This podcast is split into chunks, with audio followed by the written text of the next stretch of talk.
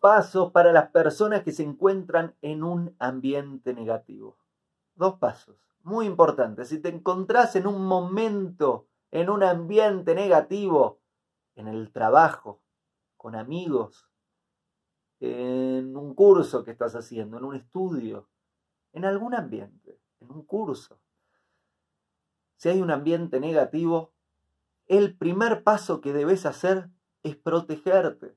Debes proteger tu hogar, debes proteger tu mente, no permitir que entre cualquier cosa, elegir que entra, elegir cuáles son los pensamientos que vas a tener, proteger tu boca, no permitirte decir cualquier cosa, elegir qué decir y decir lo que es apropiado, no decir lo que no es apropiado. Proteger tu corazón y proteger tu cuerpo, proteger tus actos, hacer lo que es apropiado y evitar hacer lo que no es apropiado. Proteger tu hogar, proteger tu pequeño espacio de trabajo, protegerte, proteger lo que te rodea. Ese es el primer paso.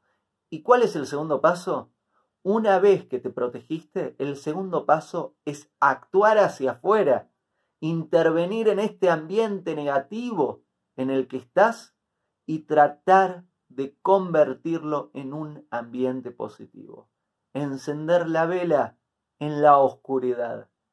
Intervenir en el ambiente activamente para mejorarlo, para arreglarlo, para convertirlo en un buen lugar.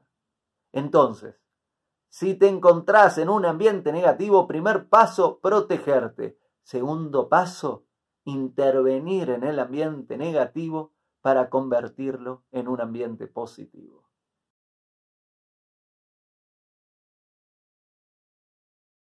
Hago esta rápida pausa comercial para agradecerte por oír mi podcast y pedirte que si te gusta lo recomiendes. Si te gustaría adquirir alguno de mis libros, podés encontrarlos en su formato físico y digital en Amazon y en su formato audio en Audible. Gracias y que continúes disfrutando del contenido que tengo para vos.